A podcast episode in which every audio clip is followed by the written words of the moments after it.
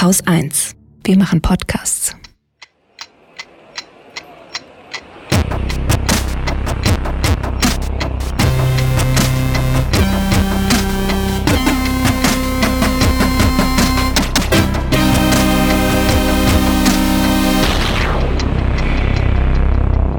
Willkommen zur Wochendämmerung vom Freitag, den 13. November mit Äh, Corona, na klar.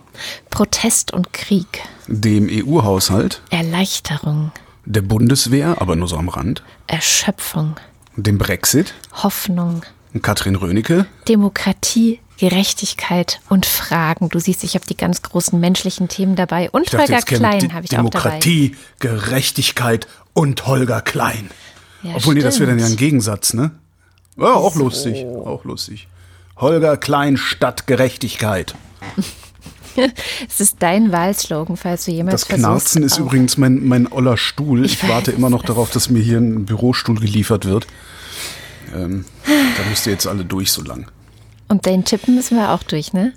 Was, wo müssen wir durch? Durch dein Tippen. Ja, du hast die Wahl. Entweder ich nehme das andere Mikrofon, dann sagst du immer, äh, du klingst so komisch, dann hört man mein Tippen nicht. Oder ich nehme das gute Mikrofon, dann hört man mein Tippen. Und jetzt kommst du, Freundchen. Mit Belarus. Also, wie immer schaue schau ich kurz rüber. Die Demos gehen weiter. Das ist ja immer das Wichtige. Ähm, es gab natürlich wieder hunderte von Festnahmen und die schlimme Nachricht, ein 31-Jähriger, der bei den Protesten in Minsk dabei war, wurde bei einer brutalen Attacke getötet. Und zwar sind irgendwelche unbekannten Maskierten angekommen, haben ihn äh, vermöbelt, haben ihn in einen Kleinbus geschleppt, zur Polizeistation gebracht und dort ähm, wurde dann festgestellt, dass er so schwer verletzt ist, dass er ins Krankenhaus gekommen ist und dort seinen Verletzungen erliegen. Dann gab es Beschwerden, warum wir eigentlich, oder ich zumindest, ich bin ja hier die Belarus-Zuständige, immer nach Belarus schaue. Belarus-Tante. Genau. Und nicht nach Aserbaidschan, Armenien, Bergkarabach, Mhm. äh, wo ja gerade auch der Krieg ähm, brodelt, dann wieder äh, äh, Waffenstillstand, dann was? Hatte ich da nicht neulich ein Kurzreferat Ja, gehalten? natürlich. Aber du weißt ja, wie es ist, ne? Ähm, äh, Das warum ist halte- extrem unübersichtlich. Warum, ja. das stimmt, das ist extrem unübersichtlich. Und warum halte ich jede Woche kurz einen Blick nach Belarus und nicht Aserbaidschan? Ich meine, das ist die, die, das ist das Grundübel dieser Sendung. Wir können nicht alle Themen machen, sonst müssten wir so eine Acht-Stunden-Sendung wahrscheinlich aufnehmen, um allen Anforderungen und Wünschen gerecht zu werden. Oder wir machen uns mal Gedanken über das Format dieser Sendung. Können wir ja durchaus mal machen. Ja, mal gucken. Ich habe gerade eine Idee, aber die besprechen wir dann Die nicht besprichst pro du mit Publico. Genau. genau. Jedenfalls wollte ich sagen, dass ich aber für das ganze Aserbaidschan-Thema tatsächlich schon eine Anfrage laufen habe und hatte. Nämlich an Arsugay Bulayeva. Das ist eine aserbaidschanische Journalistin. ähm, Die schreibt unter anderem für Al Jazeera, für Foreign Policy, für Global Voices, lebt in Istanbul, also im Exil sozusagen. Und die habe ich vor ein paar Jahren mal kennengelernt ähm, bei einer dieser Veranstaltungen, die ich zusammen mit N-Ost gemacht habe. Und die hat auch schon zugesagt, aber sie konnte erst nächste Woche, sonst hätte ich jetzt hier ein Gespräch über den Konflikt in Bergkarabach dabei. Das kommt dann aber wie so oft als Bonusepisode Anfang Genau, nächste Woche. Bonusepisode. Ja, das etabliert sich jetzt hier so ne, als neues Ja, aber Format. andere Podcasts verlangen dafür ein Schweinegeld. Mhm. Und irgendwie, irgendwas ist mit unserem Geschäftsmodell nicht in Ordnung. Nee, ist ja dein Geschäftsmodell. Du bist es ja deine Firma. Ist. Ich habe da ja keine Aktien drin. Warum gibt es eigentlich keine Aktien von Haus ein? Oh Gott, weil wir nicht wollen, dass so viele Leute mitreden. Susanne und ich finden es ganz gut, dass wir die einzigen zwei sind, gegenüber denen wir uns rechtfertigen müssen. Ähm, das reicht dann auch. Wenn du mit Belarus kommst, komme ich mit Trump, obwohl mich das ja eigentlich einen feuchten Kehricht interessiert. Das Einzige, was mich interessiert hat diese Woche bei Donald Trump war, es gab so ein paar äh, Analysen oder Mutmaßungen, was er da eigentlich vorhaben könnte. Also warum er nicht einfach zugibt, dass er die Wahl verloren, weil er hat die Wahl verloren, das weiß jeder. Er, er hat auch nicht genug Wahl mehr, weiß auch jeder. ähm, weiß Wer auch übrigens die, weiß übrigens auch die ähm, äh, konservative Partei in den USA, dass die Wahl verloren ist durch Trump. Nichtsdestotrotz ähm, stellen die sich nicht gegen ihn, weil was Trump dazu versuchen scheint, ähm, ist so lange das, es gibt ja am 8. Dezember das sogenannte, das, das im Grunde das offizielle amtliche Endergebnis. Ne? Am mhm. 8. Dezember wird gesagt, wie, stehen, wie, wie ist gewählt worden und danach ist es nicht mehr anfechtbar. Dann ist es so. Punkt. So. Was er versucht ist, durch diese Verzögerungstaktik dafür zu sorgen, dass einzelne Staaten nicht aus der Wahl hervorgegangen ihre Wahlmänner definieren, sondern sie praktisch per Ordre de Mufti definieren können. Das heißt, dass dann irgendwie, ich weiß nicht, welche lokalen oder regionalen Institutionen das sind, vermutlich der Gouverneur, dann sagt, naja gut, wenn ihr euch nicht einigen könnt, dann leg ich das jetzt fest. Hm. Und über diesen Trick genügend Wahlmänner für Trump ins Electoral College zu kriegen. Fand ich eine ganz interessante Theorie diese Woche. Ah, und das könnte funktionieren, oder was? Anscheinend. Ich kenne mich okay. nicht gut genug aus mit der Politik da, aber das, ich sagen wir mal so, bei allem, was mich da ja überhaupt nicht interessiert, mich langweilt dieses USA-Thema tatsächlich einigermaßen. Vor allen mhm. Dingen die, die, die, die Menge, in der darüber berichtet wurde in den letzten Wochen, so als gäbe es nichts anderes auf der Welt. Und als hätte das so unmittelbare Auswirkungen auf mein Leben wie ein Erdbeben in Berlin-Tempelhof. Ja, okay, das nicht. Erdbeben vielleicht hat nicht, es aber es hat Auswirkungen auf dein Leben. Hat es nicht. Null. Jetzt gerade hat es exakt keine Auswirkungen auf mein Leben. Null. Das hat dann wieder Auswirkungen auf mein Leben, wenn da irgendwann mal Politik draus wird. Aber genau. dieses ganze, dieses, dieser ganze Pferderennenjournalismus, der da gerade gemacht wird, dieses ganze Hin und Her spekulieren und hier gucken, da gucken, dort gucken. Wir können nichts tun. Die Amerikaner, das ist ein souveränes Land, die machen, was sie wollen, egal was ich hier äh, in Berlin-Tempelhof oder auch wir hier in Deutschland äh, glauben, sagen, meinen, über den großen Teich schicken oder sonst wie. Es, es hat überhaupt keine Relevanz für uns und es wird behandelt, als hätte es die größtmögliche Relevanz für uns. Das macht mich fertig. Ich finde, das ist ein Medienversagen, was ich da sehe. Mhm. Aber da stehe ich auch sehr, sehr alleine mit, mit, dieser, mit dieser Einschätzung leider. Ja. Was ein guter Hinweis darauf ist, dass ich sie nicht mehr alle habe. das glaube ich nicht. Also ich bin ja, ich bin ja ganz bei dir. Also erstens ist das natürlich mein Thema Erleichterung, ne, als ich angekündigt habe, ist natürlich Erleichterung darüber, dass Biden die Wahl gewonnen hat.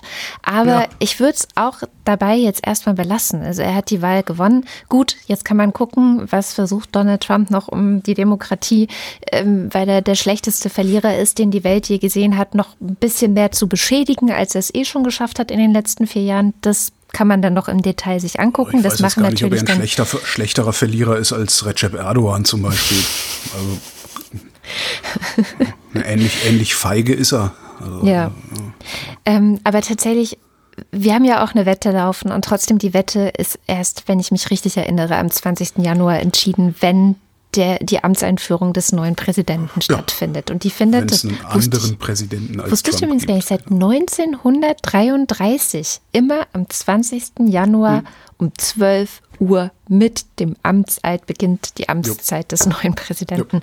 Das ist schon echt wahrscheinlich das Einzige, was die Verfassung da oder, oder wer auch immer richtig geregelt kriegt. Alles andere scheint ja ein bisschen, ähm, ja, wie nennt man das, äh, Verhandlungssache. Und, und was sein. wir ja auch bis Januar nicht wissen, ist, wie der Senat dann aussehen wird. Weil da gibt es genau. ja noch die Stichwahl in Georgia, die findet auch erst im Januar statt. Das heißt, wie die Politik in den USA unter Biden und mit dem neuen Senat genau aussehen wird, das alles genau, passiert 2021 erst. Exakt. Und das ja. muss ich heute nicht überall in den Zeitungen und Zeitschriften lesen und nicht überall in den Nachrichten immer und immer wieder vorgekaut kriegen mit irgendwelchen hanebüchenen Spekulationen und sonst wie.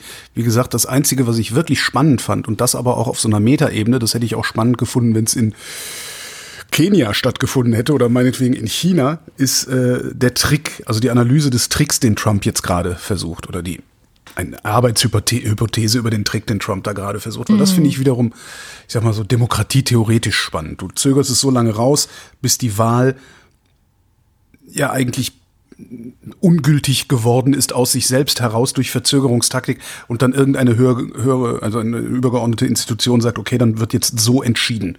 Ja. Also Papa, der auf den Tisch haut. Also das, das fand ich einfach total spannend und zufälligerweise hängt es gerade mit den USA zusammen. Ansonsten macht mich das wirklich fertig. Ich mache das echt fertig. Ja, ich, es ist halt so, als würde, es folgt ja aus, aus allem, was jetzt in diesen Wochen passiert ist, in den, oder es war ja nur eine Woche, glaube ich, ne? Ja, es fühlt sich aus an wie viele Wochen. Nee, es waren zwei tatsächlich. Es waren tatsächlich schon zwei Wochen. Ja, nein, aber, aber alles, was alles, alles, was passiert ist in diesen zwei Wochen, hat halt nichts mit uns zu tun gehabt. Und trotzdem steht es immer auf der Eins. Das, ja, hm. naja. Keinerlei Auswirkungen auf mein Leben. Außer, dass ich immer das in der Zeitung sehen musste. Wo du eben beiden sagst, ein kurzes äh, kleines Datum aus dem ähm, Deutschland-Trend der ARD mit Infratest DIMAP. Ähm, Prinzip Hoffnung, ne? Also es ist echt krass, wenn du da reinguckst, dir die Zahlen anguckst, es ging natürlich um die Wahl, so was glauben sie, wer ist besser für Europa, für Amerika, für das Universum. Alles Joe Biden, ohne Ende Hoffnung in Joe Biden. Und Ja. wenn man sich so den Track Record von Joe Biden anguckt, auch was er so redet und drin geredet hat und getan hat in der Vergangenheit, der Typ ist ja nicht gut. Ja? Ist Der ist nur so viel durchschnittlich, weniger schlecht. Der ist so viel weniger schlecht als Trump ist. Das finde ich eigentlich das Krasse. Also wie viel Schaden die US-Konservativen da angerichtet haben in den letzten vier Jahren, dass zumindest hier in Deutschland eine unfassbare Hoffnung in Joe Biden gelegt wird.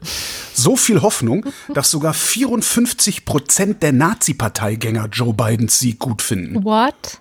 Ja, gut bis sehr gut. interessant. 54 Prozent. 38 Prozent der Nazi-Parteigänger übrigens nicht. Ach, naja, Auch aber interessant. trotzdem die Mehrheit. Das ist echt interessant, ja. Krass, ne? Ja. Hm, hätte ich jetzt nicht gedacht. Weil so vom So, Stil her dich, sind die ja eher so Trump-Fans. Nee, ich war fertig mit meinem Punkt. So. Also ich würde dann jetzt übergehen zu, wo du ja wahrscheinlich auch gleich hin willst, nämlich mein Punkt Erschöpfung. Und Weiß diese, ich nicht. diese Erschöpfung kommt einfach von Covid-19. Ich bin wirklich Ja. sehr, sehr erschöpft davon. Und zwar nicht nur, weil das jetzt tatsächlich passiert ist, also wir, ähm, beziehungsweise mein eines Kind in Quarantäne geschickt wurde wegen eines positiven Covid-Falls in seiner Klasse, ähm, sondern auch, ja, aber können wir gleich vielleicht ausführlicher drüber reden. Ich bin erschöpft davon, zuzuschauen. Das ist eigentlich wirklich das Einzige, was ich tun kann, zuschauen, was um mich herum passiert, wie es passiert und die ganze Zeit zu denken, oh Gott, ich würde allen so gerne Statistik und ein bisschen Wissenschaft erklären, obwohl ich nicht mal die Oberexpertin darin bin, ja, aber ja. Das muss man ja auch nicht sein, man muss sich nur dafür halten. Ja, ja, klar, es ist so wie die, äh, wie die Fußballtrainer, ne? die vielen, die 80 Millionen Genau. angeblich, obwohl mich zum Beispiel Fußball überhaupt nicht interessiert, also und viele andere Aber was nicht. meinst du genau? Was, was, ist, was genau ist da so ermüdend? Also ich, ich habe mir halt angewöhnt, mit den Schwachköpfen überhaupt nicht mehr zu reden. Einfach Nee, so, red klar, keinen ja, Scheiß das- und dann drehe ich mich um und gehe. Darum geht's gar nicht. Nee, es sind Okay. die, tatsächlich die offiziellen Wege, die man jetzt dann so am eigenen Leib mitbekommt, wie es läuft. Also klar, erstmal ist es ganz gut gegangen. So die Schule ruft an, ähm, Quarantäne, Kinder bleiben zu Hause. Es kommt auch direkt am nächsten Tag der Brief, dass das auch offiziell so ist und wirklich ähm, dann so von dem Tag, an dem man annimmt, bla, was weiß ich, also fast 14 Tage. Jetzt ist aber bekannt, dass dieses eine Kind, das eben positiv getestet war, im Unterricht saß und zwar mindestens eine Stunde 20 Minuten ungelüftet. Ich dachte, hier wird alle 20 Minuten gelüftet, Nein, was nicht reicht. nicht im Chemieunterricht, weil da geht das nicht. Und das war halt Montag und also an dem Tag, als das Kind noch da war und das war aber wahrscheinlich schon infektiös, wenn es dann, äh, ja doch wahrscheinlich. Äh, das auch noch bei Stufe Gelb, also sprich, die Kinder saßen in der vollen Klasse ohne Masken in diesem Chemieraum, der eine Stunde 20 Minuten nicht gelüftet wurde. So. Das ist also das, was passiert ist. Ähm, dann werden alle Kinder nach Hause geschickt. Am Donnerstag, muss man auch dazu sagen, Montag bis Donnerstag ähm, waren noch alle normal in der Schule. Dann lag erst das positive Testergebnis vor, dann erst wurden natürlich Maßnahmen ergriffen. Jetzt ist es so, er kriegt dann so einen Brief, wir sind in Quarantäne, aber es steht auch explizit drin, nur das Kind, das in diese Klasse gegangen ist, ist in Quarantäne. Explizit nicht die Eltern, explizit nicht die Geschwisterkinder. Sprich, ich weiß ganz genau, dass es so ist. Alle Eltern gehen weiterhin auf Arbeit. Alle Geschwisterkinder gehen weiterhin in ihre Grundschulen, in ihre äh, weiterführenden Schulen, Kitas, was weiß ich. Und dann kommt noch dazu, wir haben seit vergangener Woche eine neue Teststrategie beim RKI. Sprich, diese ganzen Kinder, diese ganze Klasse werden alle nicht mehr getestet. Aber ist es nicht auch egal? Also, weil es ist doch vollkommen Wurst, wenn, wenn, wenn, wenn, also wie war eben der Zeitraum? Montag, Drei Tage. möglicher, Mo genau, drei Tage. Drei Tage nach Infektion werde ich erst getestet. Hab dann noch mindestens einen Tag, bis ich ein Ergebnis habe. In der Zeit habe ich doch längst alle angesteckt. Also kann es doch der Schule oder den BildungspolitikerInnen vollkommen egal sein, was hier passiert, weil sie kriegen es ja sowieso nicht unter Kontrolle, aufgehalten in den Griff. Ja, ja, das Also ist halt genau das, was mich so erschöpft macht. Das Track ist halt Trace jetzt, das, nicht? dieses Gefühl von, ja, es ist halt wahrscheinlich gerade auch egal. ich meine, das Einzige, was mich beruhigt, ist dann immer wieder dieses Mantra, was ich ja auch erst sehr spät verstanden habe, warum der Drosten von diesen Clustern immer redet in seinem Podcast oder auch in Mhm. diesem Text, den er schon im August geschrieben hat, habe ich das noch nicht verstanden, muss ich ganz ehrlich sagen. Bei diesem August-Text war mir noch nicht ganz klar, was er eigentlich von mir will. Cluster. ja, hä? Ich habe jetzt das verstanden, dass er tatsächlich, er meint, 20 Prozent der ähm, Infizierten stecken, äh, große Zahl, 80, oder Ja, so, Pareto mal wieder, an. ja, ja. Ähm, und der Rest ist ja gar nicht so infektiös. Das heißt, dieses Kind, was jetzt in der Klasse mit meinem Kind saß, vielleicht gehört das ja eher zu den 80 Prozent, die gar nicht so viele anstecken. So. Darf ich kurz was einwandern? Ja. Vielleicht aber auch nicht. Ja, vielleicht aber auch nicht. Ja.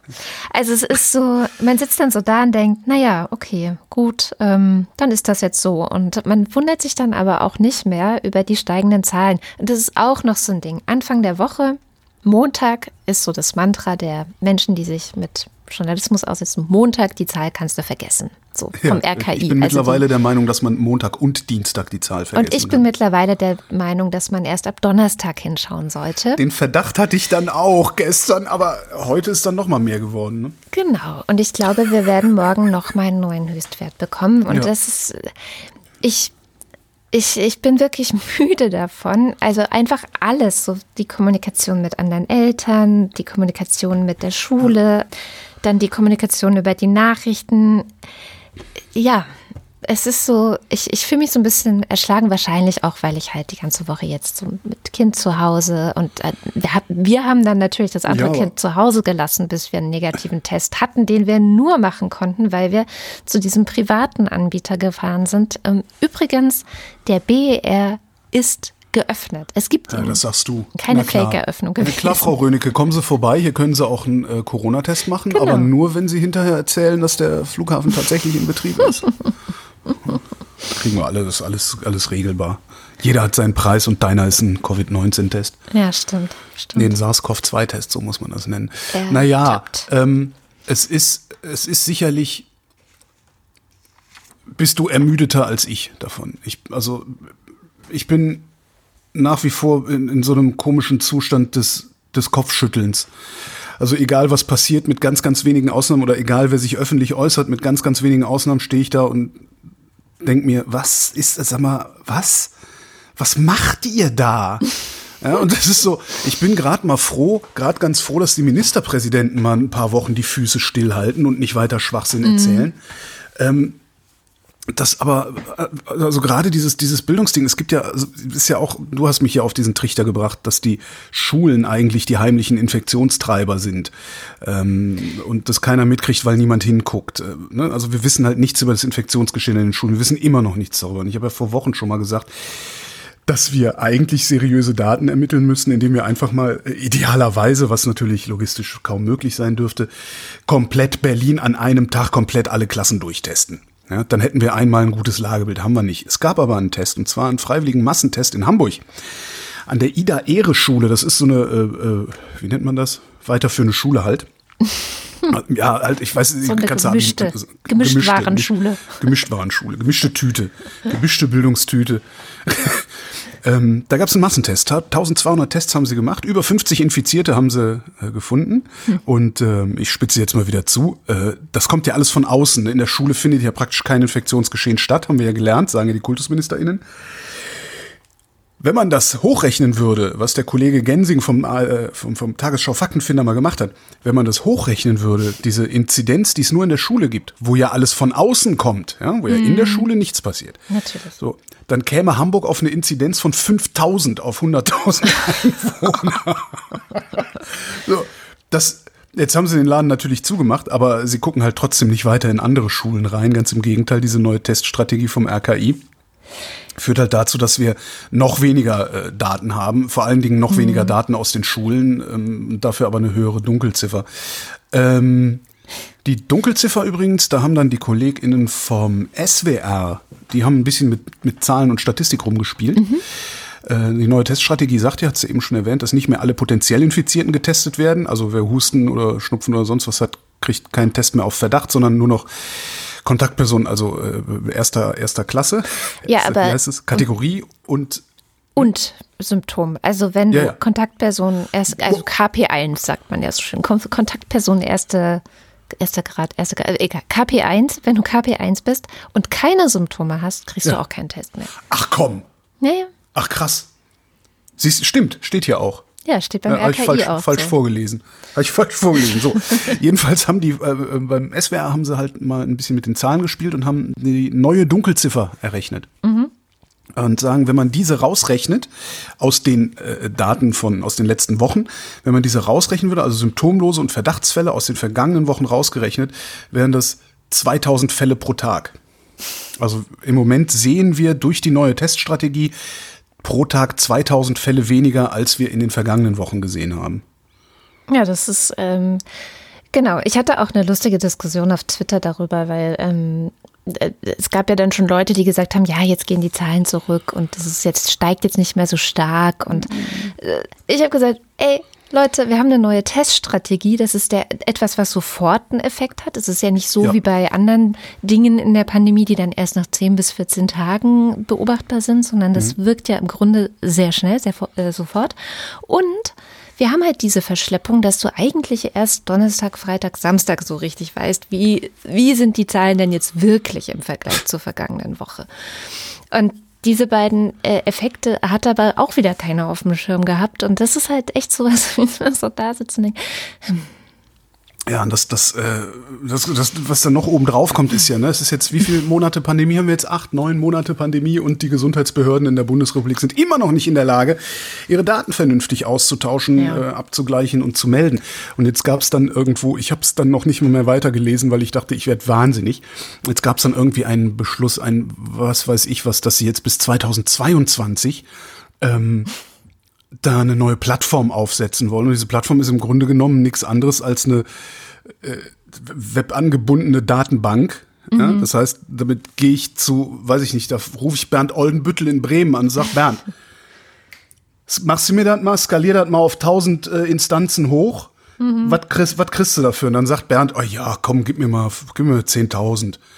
Ja, und dann gibt, kriegt Bernd 10.000, danach geht Bernd, danach geht Bernd mit Sebastian fürchterlich einen saufen, weil der mich so über den Tisch gezogen hat, aber ich habe nach drei Wochen meine Software und die funktioniert. Ja. Und der noch größere Witz ist, das Helmholtz-Zentrum in Braunschweig, glaube ich, ist es. Die haben längst eine solche Software. Es, es gibt schon längst eine Software zur Pandemieverfolgung, zum Datenabgleich, allem Pipapo, alles drin, durchgetestet, funktioniert, läuft sogar bei einigen Gesundheitsämtern und ist Open Source. nein, So. Andi, da müssen wir aber schon nochmal 68 Millionen in die Hand nehmen und was Eigenes programmieren lassen. Und da ist das. Allerschlimmste, das wirklich Allerschlimmste schon wieder in dieser Pandemie, was mir so immer wieder klar wird. Und das ist auch so dieses, bei den Kultusministerien auch. Ich meine, die halten sich gerade die Ohren zu und rufen, la la la la la la la la, Hauptsache Olaf Scholz hat genug Geld und schüttet das über die Leute. Das ist halt so. So, solange, weißt du, Ja. stell dir bitte mal vor, Olaf Scholz hätte keine Kohle mehr in der Kasse. Mhm. Ja? Was dann hier los wäre. So, äh, das, das Allerschlimmste finde ich aber immer noch, wir sehen hier ja keine Verschwörung. Ja? Das ist ja nicht irgendwie böse Mächte, die, äh, äh, weiß ich nicht, eine Diktatur einführen und äh, den ganzen Scheiß, der da erzählt wird. Da, wir sehen auch keine Verschwörung der Kultusministerien bundesweit, äh, die Schulen weiter. Wir sehen, äh, weil wenn das irgendwas von all dem, was wir da sehen und wo wir die Hände über den Kopf zusammenstellen, wenn irgendwas davon eine Verschwörung wäre, dann hätte längst irgendeiner gequatscht, weil die Verschwörung sehr groß sein muss. Jetzt Das heißt- Inkompetenz. Und das macht mich irre. Das, das ist so. Alter Vater.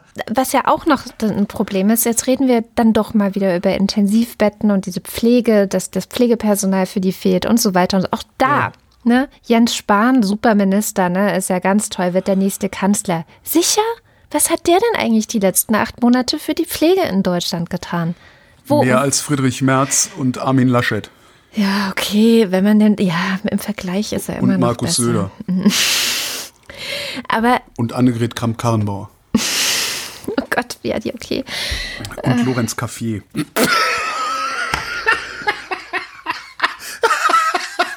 Caffier ist der äh, Ministerpräsident von Mecklenburg-Vorpommern. Ach, Ministerpräsident? Ja, genau.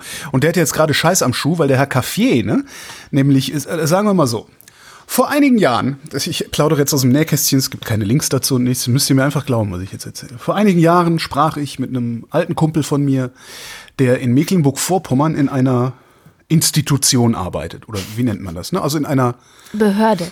Behörde, in einer Behörde, also nennen wir es so, genau. Der arbeitet in Mecklenburg-Vorpommern in einer Behörde.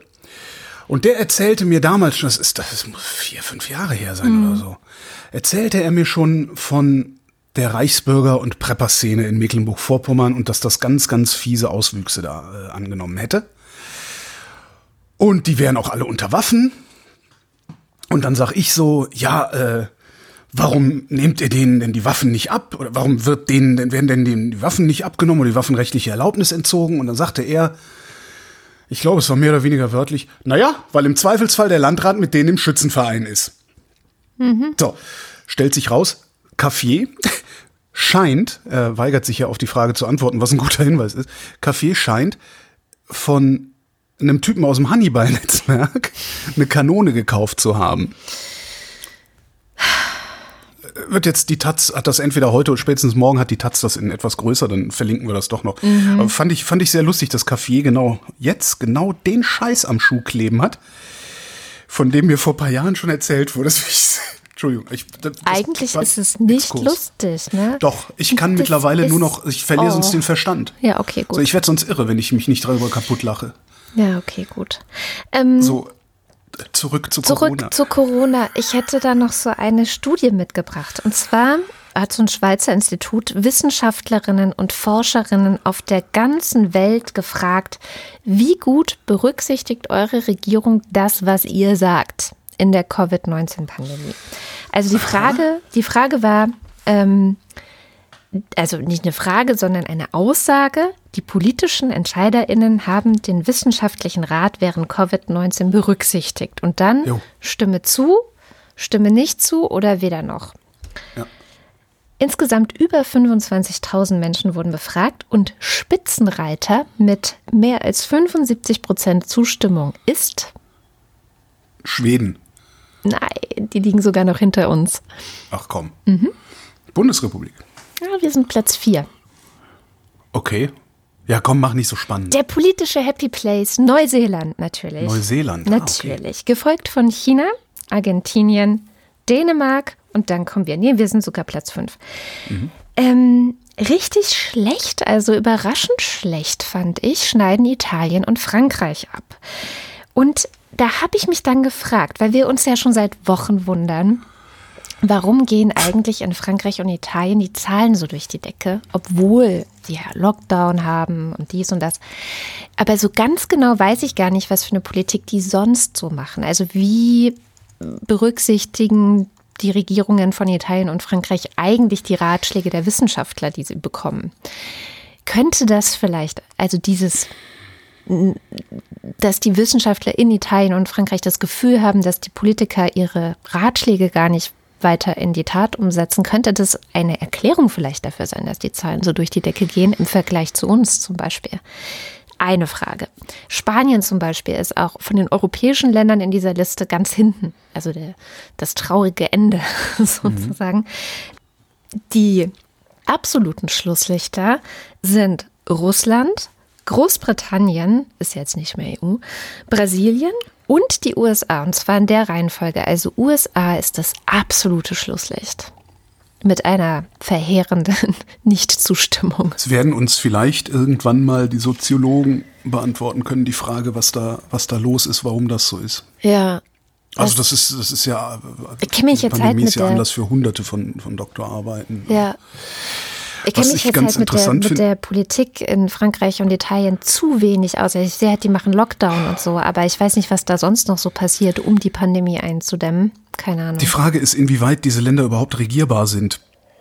Es gab ja mal, ich glaube, es war Andreotti, was Andreotti, der von Italien über, über Italien mal gesagt, Italien zu regieren ist möglich, aber sinnlos. Und ich glaube, dafür musste der auch zurücktreten. Also Andreotti ist ja mehrfach zurückgetreten. Ähm, das, äh, und wenn du dann, wenn du dann zum Beispiel hast, war auch so eine Nachricht von dieser Woche, dass ähm, in Kampanien, ne, Neapel, die mhm. Gegend um Neapel, in Kampanien äh, sind von jetzt auf gleich hat sich die Zahl der freien Intensivbetten verdreifacht.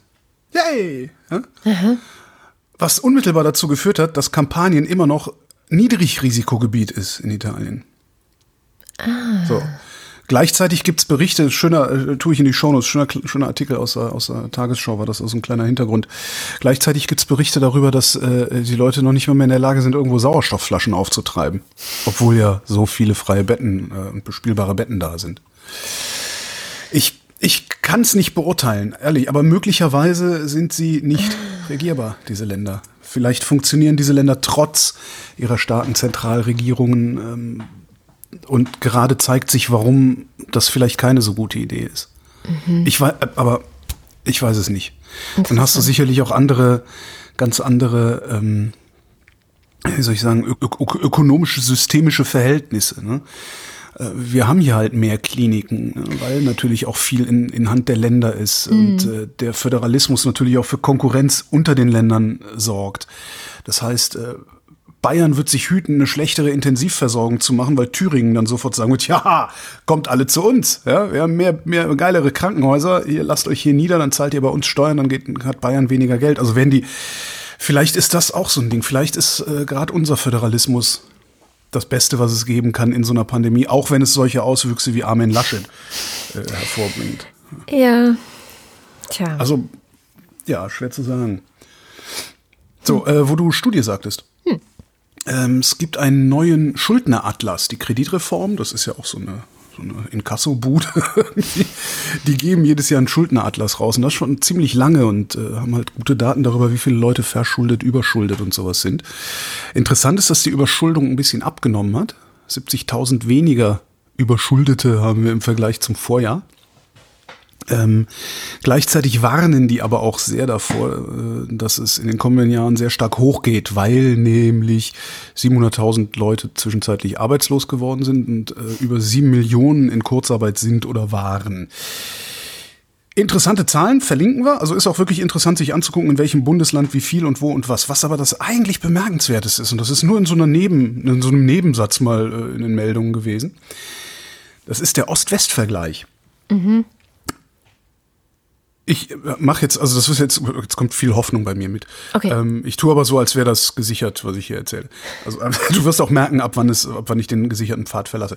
Also im Osten ist die Überschuldungsquote wesentlich höher als im Westen. Mhm. Das heißt, pro Kopf, also Anteil der Verschu äh, Überschuldeten ist im Osten wesentlich höher als im Westen. Das liegt aber daran, dass aus dem Osten sehr viele in den Westen abgewandert sind. Okay. Wenn du die Bevölkerung ja. rausrechnest, und das hat die Kreditreform getan, die haben die Bevölkerung, äh, die Bevölkerungswanderung äh, rausgerechnet ab 2004. Mhm. Also haben gesagt, gut, wir gucken jetzt mal, ähm, wenn 2004 alle da geblieben wären, wo sie sind, dann lägen die Überschuldungsquoten in Westdeutschland sogar noch ein Prozent höher als in Ostdeutschland. Ah, okay. Ja, das heißt, auch wenn die Ossis, auch wenn mehr Ossis überschuldet sind, sind die Ossis weniger überschuldet als die Wessis. Mhm. Ja, das finde ich wirklich sehr, sehr, ja, finde ich wirklich sehr spannend. Ähm, und im, im also, Westen, aber es ist ein Prozentpunkt quasi. Ja, aber es ist trotzdem, es ist vorhanden und das finde ich statistisch nicht signifikant höchstwahrscheinlich. Es ist aber vorhanden und das finde hm. ich, das, das finde ich halt interessant. Im, Im Westen ist übrigens der Westen das größte Problem, also das Ruhrgebiet, ähm, halt die strukturschwächste Region, die es hier überhaupt gibt, beziehungsweise die vom Strukturwandel am stärksten mitgenommene Region im ganzen Land. Ähm, was ich mir einbilde aus diesen Zahlen zu lesen, und da kommt jetzt die Hoffnung, ist, dass der Osten langfristig stabiler sein könnte als der Westen. Zwar auf einem niedrigeren Niveau, ja, niedrigere Einkommen, niedrigere Renten, äh, aber natürlich auch niedrigere Lebenshaltungskosten. Mhm. Aber irgendwie habe ich das Gefühl, dass im Osten eher eine Zukunft liegen könnte. Jetzt bist du aber Weil sehr, sehr weit gegangen. Es ist sehr, sehr, es ist sehr, sehr weit. Ich, ich schwimme sehr, sehr weit raus. Also, mhm. aber wenn ich mir so angucke, insbesondere so Ruhrgebiet, alte Industrie, Strukturwandel, guck dir die Automobilindustrie an im Westen, guck dir den Maschinenbau. Mhm. Also die ganzen alten Industrien in, in Westdeutschland, die da unterwegs sind. Ich bin nicht mehr so sicher, ob die in dieser Menge, in der wir sie gerade sehen und in dieser Wirtschaftskraft, in der wir sie gerade sehen, eine rosige Zukunft in der Bundesrepublik haben, die über den Subventionsempfang hinausgeht. Mhm. So. Und wenn ich in den Osten gucke, da sind sehr viele kleine, sehr viele flexible, das stimmt, ja, schlagkräftige Unternehmen, die zwar mieser zahlen, Das ist auf der einen Seite, also das ist das, was mir ein bisschen mehr Mhm. Zuversicht für den Osten gibt. Die Zahlen mieser. Wir, wir haben ja so einen netten kleinen Podcast, der Anhaltspunkte-Podcast bei Haus 1. Mm, Da geht es auch um Unternehmen in Sachsen-Anhalt, was ja, Ja. sehr typisches Ostbundesland ist im Sinne von man, strukturschwach und Genau. nee, aber jetzt Komischen verglichen mit Dialekt den sprechen die alle. ne? verglichen mit, weiß ich nicht, der Region Leipzig oder so ist schon noch Magdeburg. Ja, aber Magdeburg ist schon nochmal eine, eine andere Nummer. So. Und Ja. trotzdem ähm, sagen viele der Unternehmer, die da sind, dass sie extra dahin gegangen sind, weil sie zum Beispiel da auch ganz andere Möglichkeiten haben. Ja. Ähm, weil sie zum Beispiel am Anfang, wenn sie noch klein sind und noch wachsen, nicht so viel bezahlen müssen für alles Mögliche, sei es jetzt die Freiraum. Miete oder und es gibt irre viel Freiräume, genau. Es ist aber auch, so Bürokratisch, ähm, ja. ja, und es ist super nah an Berlin gleichzeitig auch. Also es ist nicht so weit weg, es liegt relativ in der Mitte. Also es gibt viele, viele Vorteile. Und ja, es gibt immer mehr Unternehmerinnen und Unternehmer, die das auch sehen und nutzen und da halt dann halt was aufbauen und Ja. viele Schwierigkeiten nicht haben, die ähm, man jetzt in so einer Metropole wie München oder Köln oder äh, was weiß ich zum Beispiel hat, weil es da einfach alles teuer ist und man sich das nicht so einfach leisten kann, mal eben ein Unternehmen zu gründen. Ja, ja. Ja, das stimmt. Darum, also ich sag, das, das sieht mir, weißt du, so, das ist das eine. Du hast, ich, ich habe das Gefühl, dass, also die Industriestruktur im Osten ist lange nicht so rosig wie im Westen, aber ich glaube, dass sie ein bisschen zukunftssicherer sein könnte. Und die Ossis scheinen mit dem wenigen Geld, das sie haben, ein bisschen besser umgehen zu können als die Wessis. Das ist, Ja. Das ist nicht Anders. mehr als ein Gefühl Ich bei mir, aber Mhm. das fühlt sich sowas von, und ich bin jetzt nur wirklich nicht der große Ostverklärer oder sowas, ja. Ich möchte da nicht wohnen, ich will ins Allgäu oder an die Nordsee. Äh, weißt du so, also ich bin jetzt nicht irgendwie hier, ich verbräm das jetzt auch nicht irgendwie. Äh, aber ja, ich habe irgendwie das Gefühl, dass äh, wenn man, wenn man irgendwo eine neue Bleibe sucht, sich vielleicht mal ein bisschen umgucken sollte, wo im Osten nicht ganz so viele Nazis sind und sich da dann niederzulassen. Ich möchte Um das Ganze gleich mal wieder ein, zu erden. ein, ein Wort, was du gerade benutzt hast, verändern, nämlich du hast gesagt, besser mit Geld umgehen können. Ich denke, sie gehen anders mit Geld um. Und das liegt tatsächlich natürlich an dieser Geschichte, die man einfach hat. Zum Beispiel Ja, ja, ist es eben, für, eben. für Ossis ganz, ganz, ganz schwierig und nicht vorstellbar oder unter, nur unter ganz bestimmten Bedingungen vorstellbar, ähm, so viele Kredite aufzunehmen oder am Aktienmarkt zu handeln oder dies oder das. Ja. Also es ist einfach Das haben sie halt alle in den 90ern gemacht und sind ganz furchtbar auf die Fresse gefallen damit. Und deren Kinder. alle gemacht, wirklich Ja, nicht. also, warum habe ich denn keinen Gebrauchtwagen gekriegt, 91 in Ja, Westdeutschland? Ja, gut. Also, Dafür das sind einfach, es sind einfach in den 90ern so viele mit, mit, mit diesen komischen ne, äh, Lebensversicherungen und Versicherungen überhaupt auf die Fresse gefallen im Osten. Das muss sich einfach rumgesprochen haben, dass man sich von Versicherungen im Wesentlichen verarschen lässt. Ja. So, ne? Und Finanzberater Konsumkredite und, und ich, all- ja. genau, Die genau, sind da genau. ja alle hingepilgert. Hm. Genau das ist, aber vielleicht, vielleicht ist es tatsächlich auch eine Verklärung oder eine Überhöhung des Ostdeutschen zum edlen Wilden oder irgendwie sowas. Ähm, Jetzt redest aber du schon wie mein Vater. Ja, der edle Wilde, genau. Aber ich werde das Gefühl Osten, nicht los. sagt immer. Ja, na, das ist er ja auch. Ja, naja, so ein bisschen. Also ich glaube, du wirst, du kannst im Osten kannst du eher ohne Helm Moped fahren als im Westen. Das hat schon Juli C. gesagt.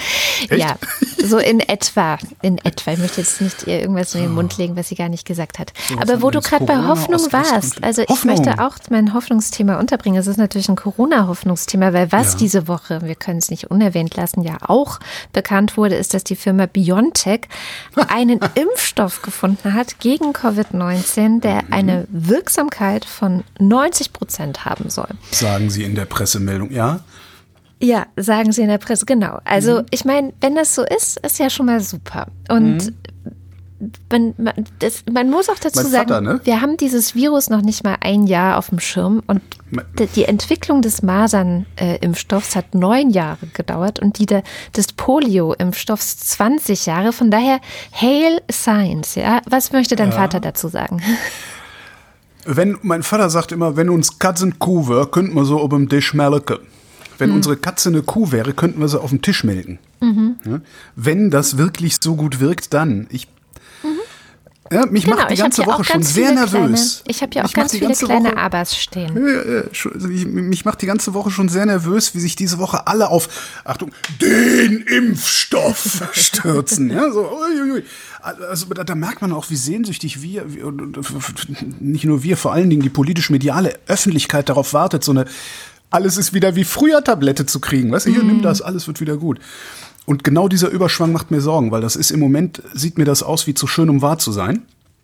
Und ich habe eine Verschwörungstheorie dabei, aber erzähl ruhig du erst. Ja, genau. Erstmal meine kleinen Abers. Es sind viele kleine Abers, weil, ähm, nochmal zurück zum Kader erklärt Statistik, ne? Dieses ganze Ding ist auf der Basis von insgesamt 94 Menschen getroffen worden, also diese Resultate ähm, auf der Basis von 94 Menschen, die überhaupt symptomatisch erkrankt sind. Das heißt, das ist eine sehr kleine Datenbasis, so für normale wissenschaftliche Forschung reicht es nicht aus. Das heißt, wir brauchen mehr Daten. Wir wissen noch nicht sonderlich viel wirklich über dieses, äh, über diesen Impfstoff. Zum Beispiel wissen wir nicht, äh, wie funktioniert er bei wirklich schweren Fällen, was ist eigentlich mit alten Leuten. Ne? Also wer fleißig ähm, Coronavirus-Update hört, weiß ja, dass alte Leute auch ein altes Immunsystem haben, dass das auch gerade bei diesem Virus eine wichtige Rolle spielt. Ähm, sind geimpfte Leute eigentlich ansteckend oder nicht? Und wie lange hält jetzt dieser Schutz dann überhaupt? Also das wissen wir alles gerade eigentlich noch nicht. Aber immerhin wissen wir eins, keine schweren Nebenwirkungen, Ja, zumindest in den wenigen ja schon Probanden, mal. die wir gesehen haben. Daraus lässt sich dann auch wieder ableiten, dass selbst wenn die Immunisierung nur drei Monate hält, ja, kriege ich halt alle drei Monate eine Spritze, solange es mich nicht, nicht umbringt. Es waren nicht nur 94 Probanden, das muss man auch noch mal sagen. Also es gab insgesamt, ich weiß nicht, ich glaube mehrere tausend Freiwillige. Ähm, Das heißt, dieses Nebenwirkungsding, das ist auf jeden Fall ziemlich gesichert. Aber wie Mhm. Okay, dieses, dieser Impfstoff tatsächlich bei Leuten jetzt wirkt, die Symptome, die also Symptome haben, ähm, das waren halt nur 94. Das, das ist die kleine Datenbasis. Also da wissen wir einfach noch viel zu wenig. Ähm, dennoch, also ich glaube schon, dass man auch ruhig ein bisschen Hoffnung haben darf, weil 90 Prozent ist eine große Zahl, sodass man davon ausgehen kann, dass irgendeine Wirkung, auch wenn sie vielleicht nicht so ist wie jetzt Ja. bei einem jungen, ähm, fitten Erkrankten, irgendeine Wirkung wird dieses Zeug wahrscheinlich auch bei alten Leuten haben. Also sie vielleicht äh, davor schützen, auf der Intensiv zu landen oder äh, Aber genau zu das sterben. wissen sie ja nicht. Ne? Ja, Also genau das Krankheitsverlauf ist das unklare Ding und das ist ja das, wo ich persönlich so Hoffnung äh, reinlege in den Impfstoff. Also ich gehe überhaupt nicht davon aus, dass ich äh, früher oder später, also dass ich langfristig einer Infektion entgehen kann. Ich, ho- ich hoffe für mich persönlich, dass, also ich, ich hoffe für mich halt, dass ein Impfstoff vorhanden ist, der dafür sorgt, dass ich nicht dran verrecken muss. ja, genau. Das ja. ist, äh, und genau das kam nicht die Woche, aber ja. Naja, also das, ist was halt ich gelesen habe, sind die Leute, ähm, die sich damit so ein bisschen hervorwagen, also die sagen aber, aber, aber, ne, die ich gerade aufgezählt habe, die ganzen Abers und trotzdem 90 Prozent ist so Ja, ja. eine große Zahl, dass man eben Hoffnung haben kann, dass es auch alten Ja. Leuten helfen wird. So.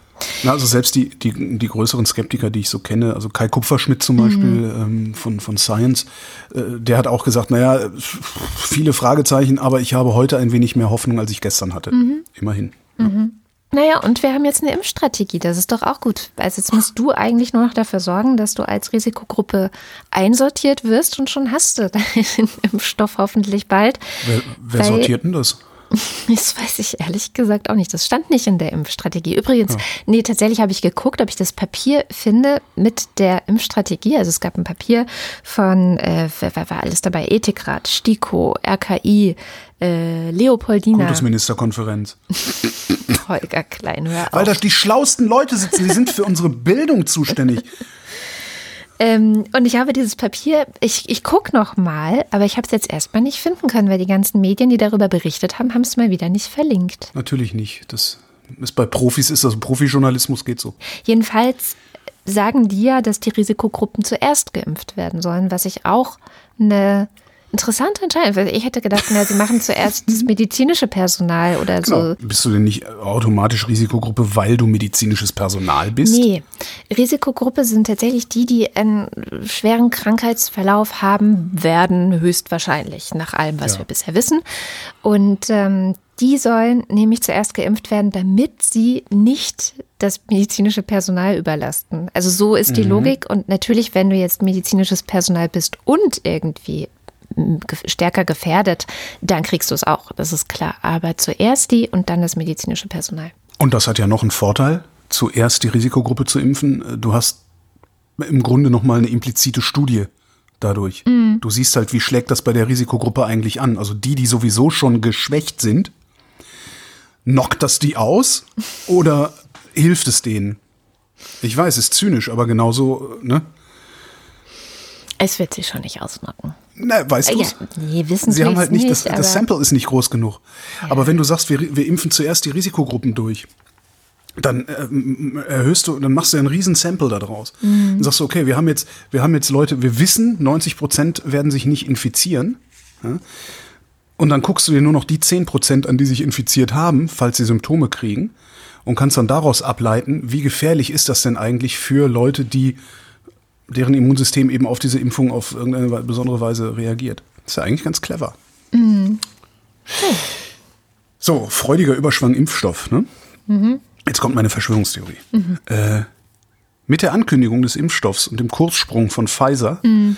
hat der Chef von Pfizer und seine Stellvertreterin für 5 Millionen Euro Aktien verkauft. Wann verkauft man eigentlich Aktien?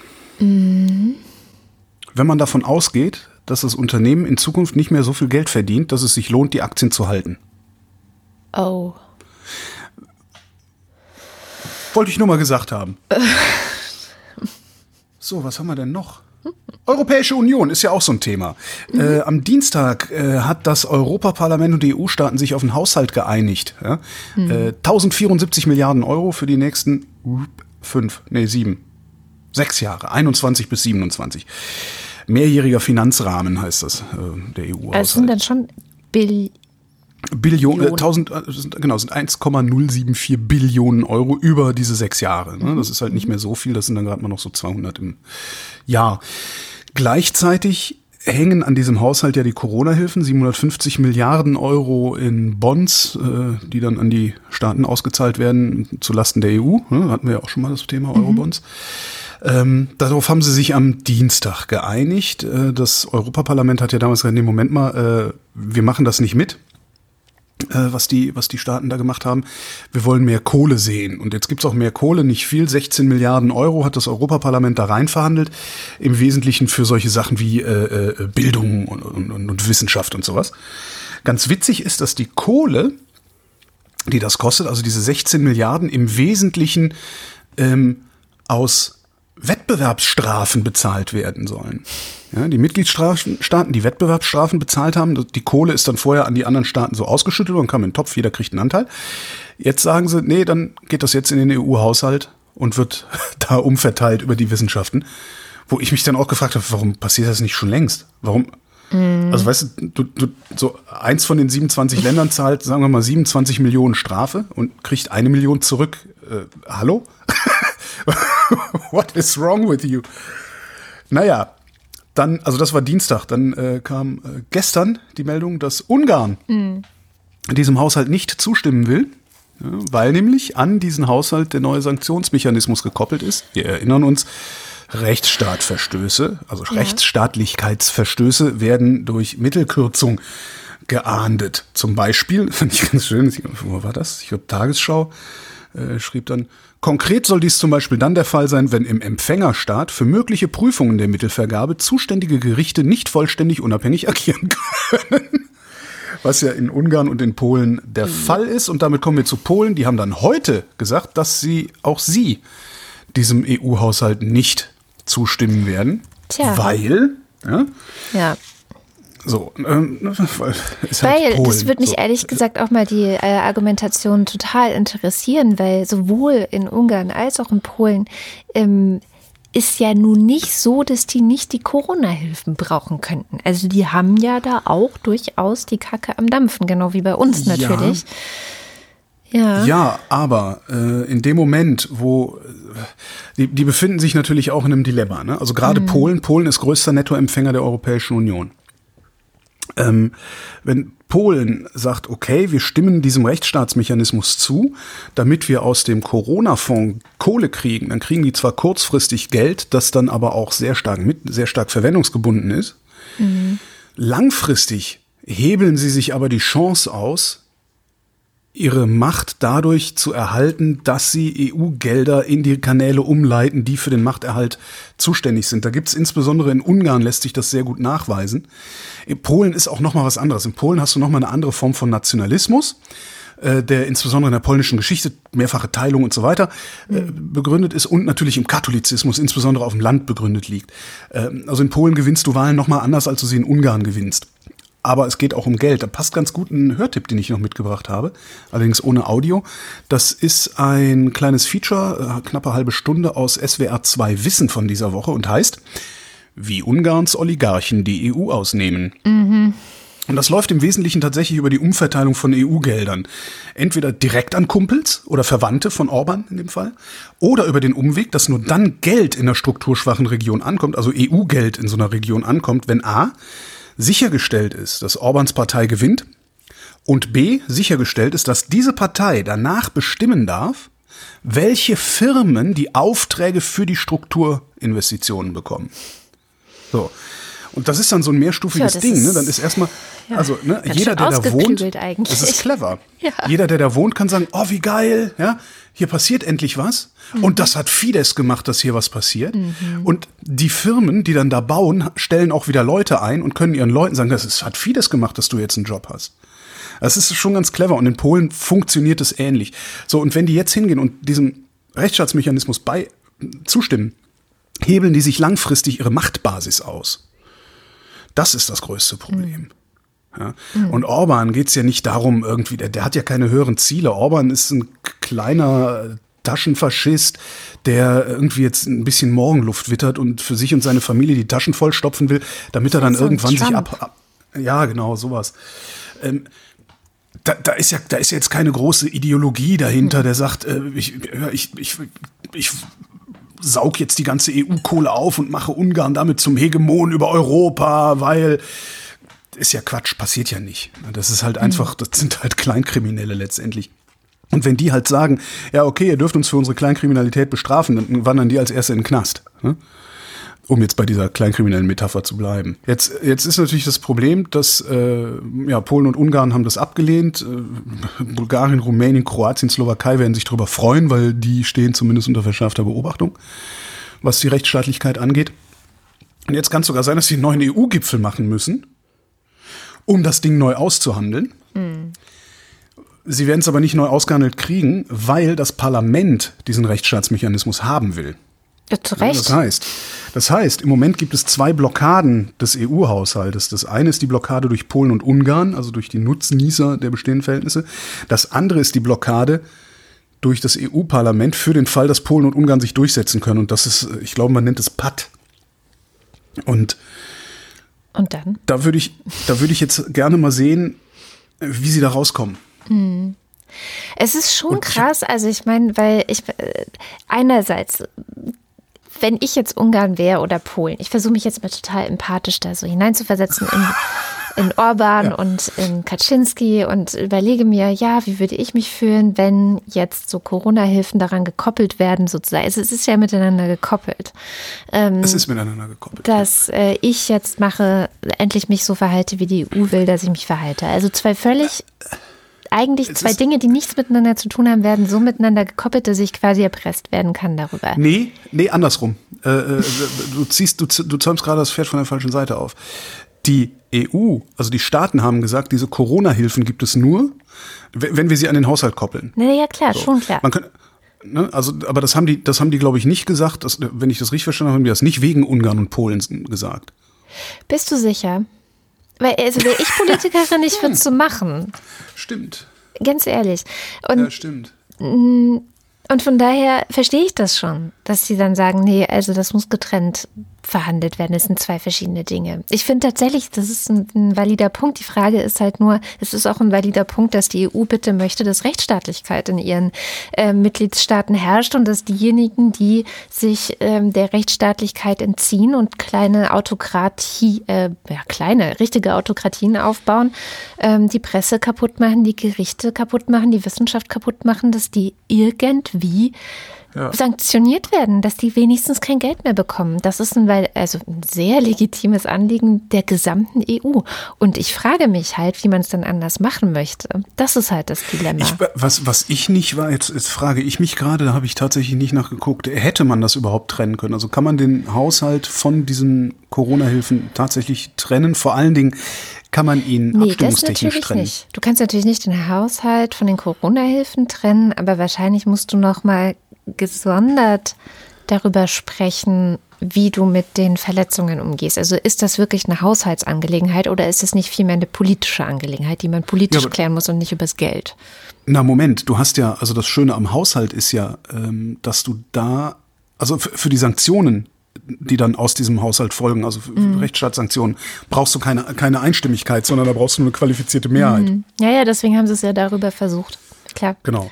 Und du, du kannst es ja, du kannst ja keine anderen Sanktionen machen. Ja. Nein, aber wie willst du anders sanktionieren als über Kohle? Du brauchst halt erstmal ein Gesetz, das dir erlaubt, über diese Kohle, also über Kohle so zu sanktionieren.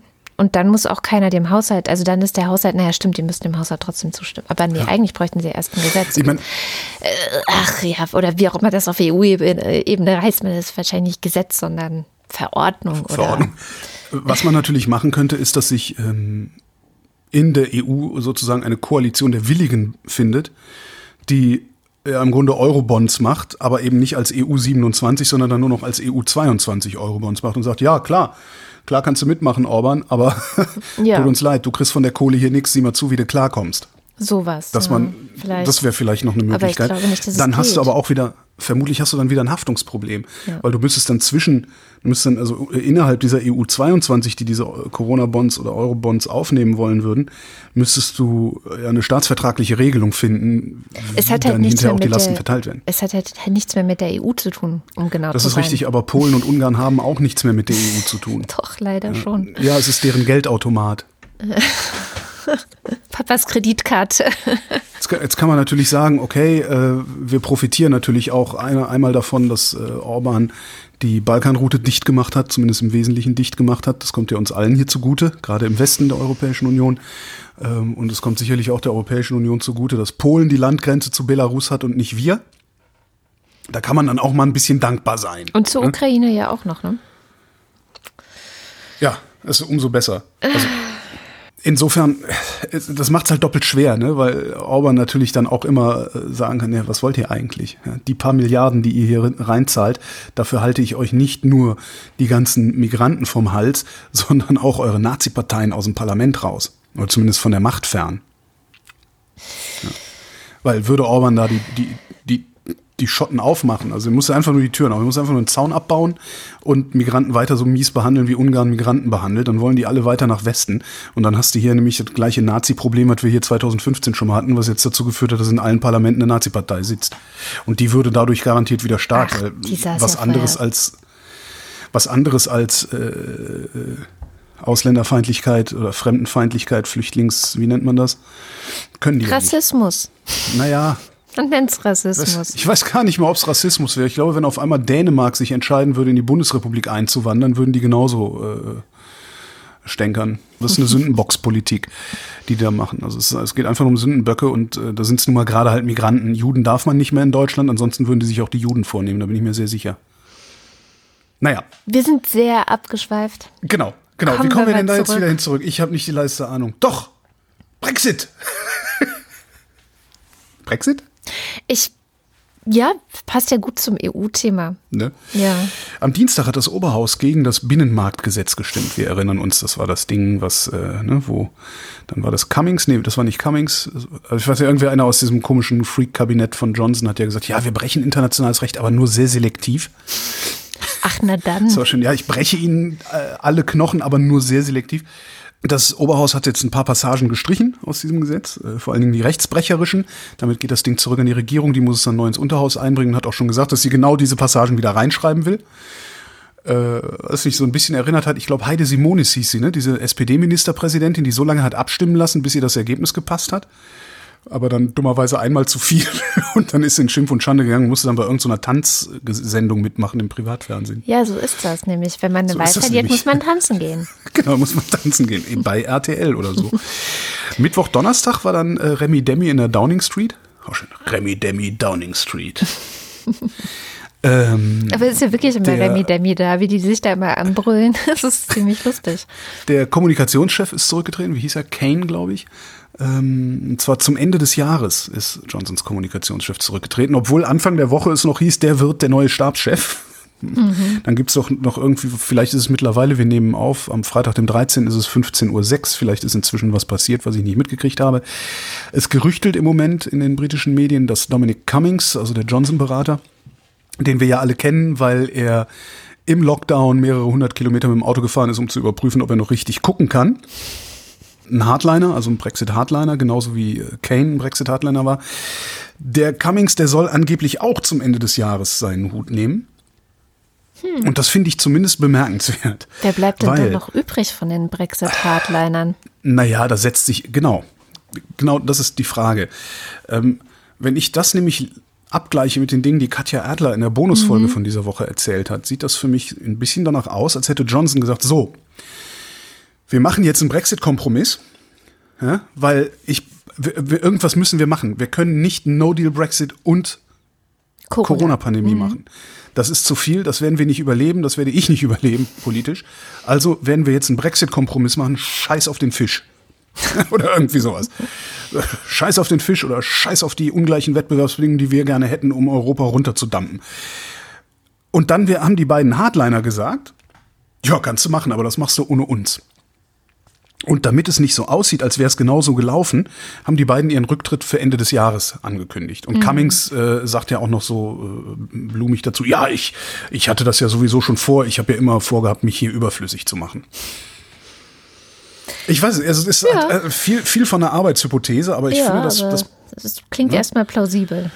Oder sie sind halt einfach nur eine Bande von Bekloppten, die überhaupt gar nichts mehr auf die Reihe kriegen und selber nicht wissen, was sie tun. Halte ich für genauso plausibel.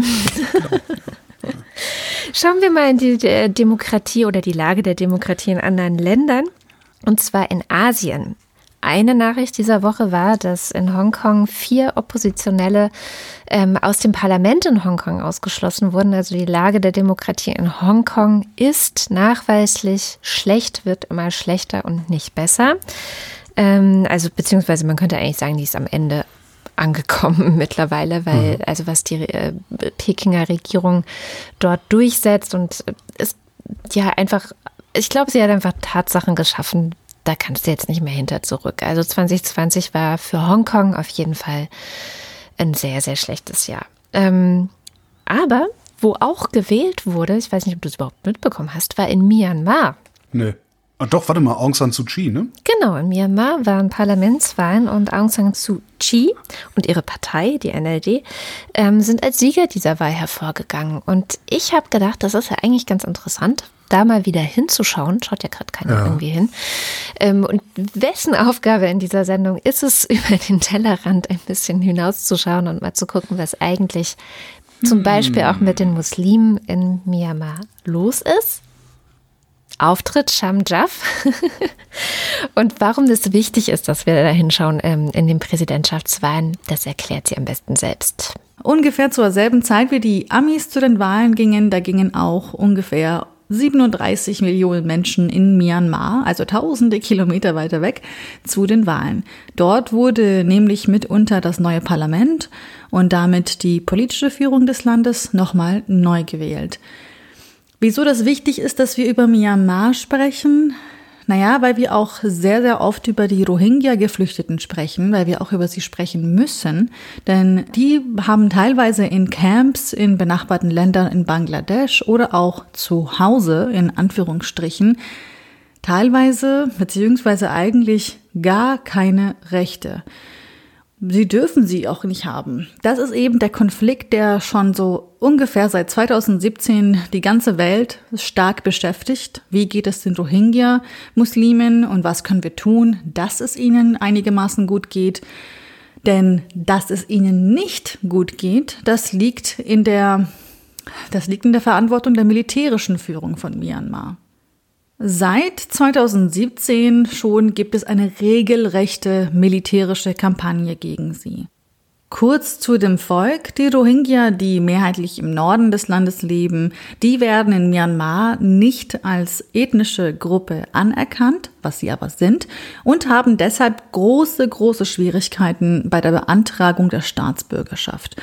Das heißt auch bei der Beantragung um, naja, grundlegende Rechte. Sie und wohlgemerkt 20 weitere ethnische Gemeinschaften in Myanmar, die kämpfen für mehr Autonomie und Selbstbestimmung und das schon seit vielen Jahren. Und mit Kämpfen meine ich auch Kämpfen. Die Kämpfe zwischen ihnen und der Armee in Myanmar. Äh, die gibt es nicht erst seit gestern, sondern schon seit mehreren Jahren. Manche von diesen Gruppen kämpfen bereits schon seit der Unabhängigkeit des Landes 1948. Äh, und diese Kämpfe werden immer und immer intensiver. Die Folge naja, 450.000 Menschen mussten ihr Zuhause in diesem Land verlassen, also sind Binnenvertriebene in Lagern im eigenen Land und 750.000, also noch eine viel, viel, viel größere Zahl ähm, an Menschen sind eben in Nachbarländer geflüchtet, darunter halt eben auch Bangladesch. Die UN sagt sogar zu dem Angriff ähm, gegen die Rohingya-Muslime 2017, naja, das sind die, die UN sagt dazu, das war ethnische Säuberung. Die Kämpfe wurden also so intensiv, dass ein Jahr später eine Mission des äh, UN-Menschenrechtsrates, darüber haben wir auch schon mal gesprochen hier bei diesem Podcast, die kam dann eben zum, zu dem Schluss, ich glaube, hier wurde ein Verbrechen gegen die Menschlichkeit begangen. Und zwar hauptsächlich durch das myanmarische Militär, die, welches natürlich die Vorwürfe bis heute zurückweist auch dann sogar zurückweist, als Gambia ausgerechnet dieses relativ kleine Afra afrikanische Land im November 2019 eine Klage bei der UN einreicht, die besagte, wir werfen Myanmar die Verletzung der UN-Völkermordskonvention vor. Sogenannte Fact-Finding Missions, also dass Menschen überhaupt dahin reisen gehen können und sich die Lage vor Ort anschauen, naja, die werden auch nicht erlaubt seitens der Regierung. Die sagt, ja, hier gibt's eh nichts zu sehen und wir kümmern uns selbst um unsere eigenen Angelegenheiten. So ungefähr indirekt haben sie es gesagt. Und seitdem sind sozusagen all eyes on Aung San Suu Kyi. Aung San Suu Kyi, wie wir sie vielleicht alle irgendwie kennen, auf so Buchcovern über diese ehemalige Friedensnobelpreisträgerin. Sie ist auch die Staatsrätin und Außenministerin von Myanmar. Und bei all der internationalen Kritik ist die Unterstützung im Land für sie und für die Regierungspartei Nationale Liga für Demokratie, kurz NLD genannt, weiterhin unglaublich groß. So groß, dass sie und ihre Partei wieder eine Mehrheit im zukünftigen Parlament in Myanmar haben werden. So lauten jetzt die neuesten Hochrechnungen der Wahlergebnisse. Es ist noch nicht ganz ausgezählt, aber die Wahrscheinlichkeit ist sehr, sehr groß, dass eben Suu Kyi und ihre NLD-Partei die GewinnerInnen sind. Und außerdem gibt es, wie in den USA gerade auch, Vorwürfe seitens der Opposition, die Wahl sei nicht fair verlaufen. Ja, unfair war sie natürlich. Sie war unfair, denn ungefähr eine Million Menschen, sogar mehr als eine Million Menschen, vor allem viele äh, ethnische Minderheiten durften nicht wählen gehen bei dieser Wahl. Manche, weil sie keinen Pass haben, weil sie keinen Pass haben dürfen. Ja, andere, weil die Regierung meinte, in eurem Bundesstaat, da wird gerade zu viel gekämpft und ihr geht lieber mal nicht wählen. Aber die Vorwürfe seitens der Opposition sind nicht deswegen. Sie sagt, eure Wahlkampagnen, liebe Regierungspartei, die hat viele Regeln gebrochen, aber Beweise haben sie dafür nicht. Noch nicht vielleicht, man weiß es nicht. Aber wer ganz sicher gewonnen hat, ist das Militär im Land. Denn die bekommt so oder so immer und automatisch einen Viertel aller Parlamentssitze. Das basiert auf einem Gesetz, das seit 2008 existiert, aus einer Zeit, als das Militär regiert hat. Was ich aber in diesem Zusammenhang vielleicht trotzdem betonen möchte, ist, dass das, das ist jetzt das zweite Mal, dass das Land demokratisch wählt. Mit dem Militär im Rücken zwar, ja, dass das Land jahrzehntelang bis 2010 regiert hatte, aber es gibt sie trotzdem, die Wahlen. Und mehr als 90 Parteien, die angetreten sind. Also Demokratie hm, die schwierig ist, weil wenn so viel Prozente der Parlamentssitze ans Militär gehen, hm, aber eben doch besser als vielleicht noch vor zehn Jahren. Da passt doch perfekt mein letztes Thema dran, beziehungsweise der Anlass meines, naja, die Bundeswehr wird 65 Jahre alt. Mensch. Mensch, ne? Tolle Sache, Bundeswehr. Ähm, oh, das klang jetzt, das klang jetzt ironisch oder wie auch immer. Ich meine das tatsächlich so. Ich bin mhm. froh, dass wir die Bundeswehr haben. Das ist äh, die Instanz oder Institution oder Entität, zu der ich das ambivalenteste Verhältnis meines Lebens habe. Ich rate dringend davon ab, eine Karriere im Militär anzustreben. Also werdet keine SoldatInnen. Auf gar keinen Fall. Das ist die größtmögliche Eselei, die ihr mit eurem Leben machen könnt, SoldatInnen zu werden. Falls ihr es trotzdem macht, werde ich jederzeit aufstehen, um euch einen Platz frei zu machen, wenn irgendwo alle Plätze besetzt sind, weil ich nämlich fest davon überzeugt bin, dass wir eine Armee brauchen. Das ja. vorab. Jedenfalls ne, wollte ich nur noch mal wieder gesagt haben, äh, weil ich damit auch sehr gern äh, gerade die so die Ultrapazifisten irgendwie auf die Palme bringen kann. Ich troll ja auch manchmal ganz gerne. Nein.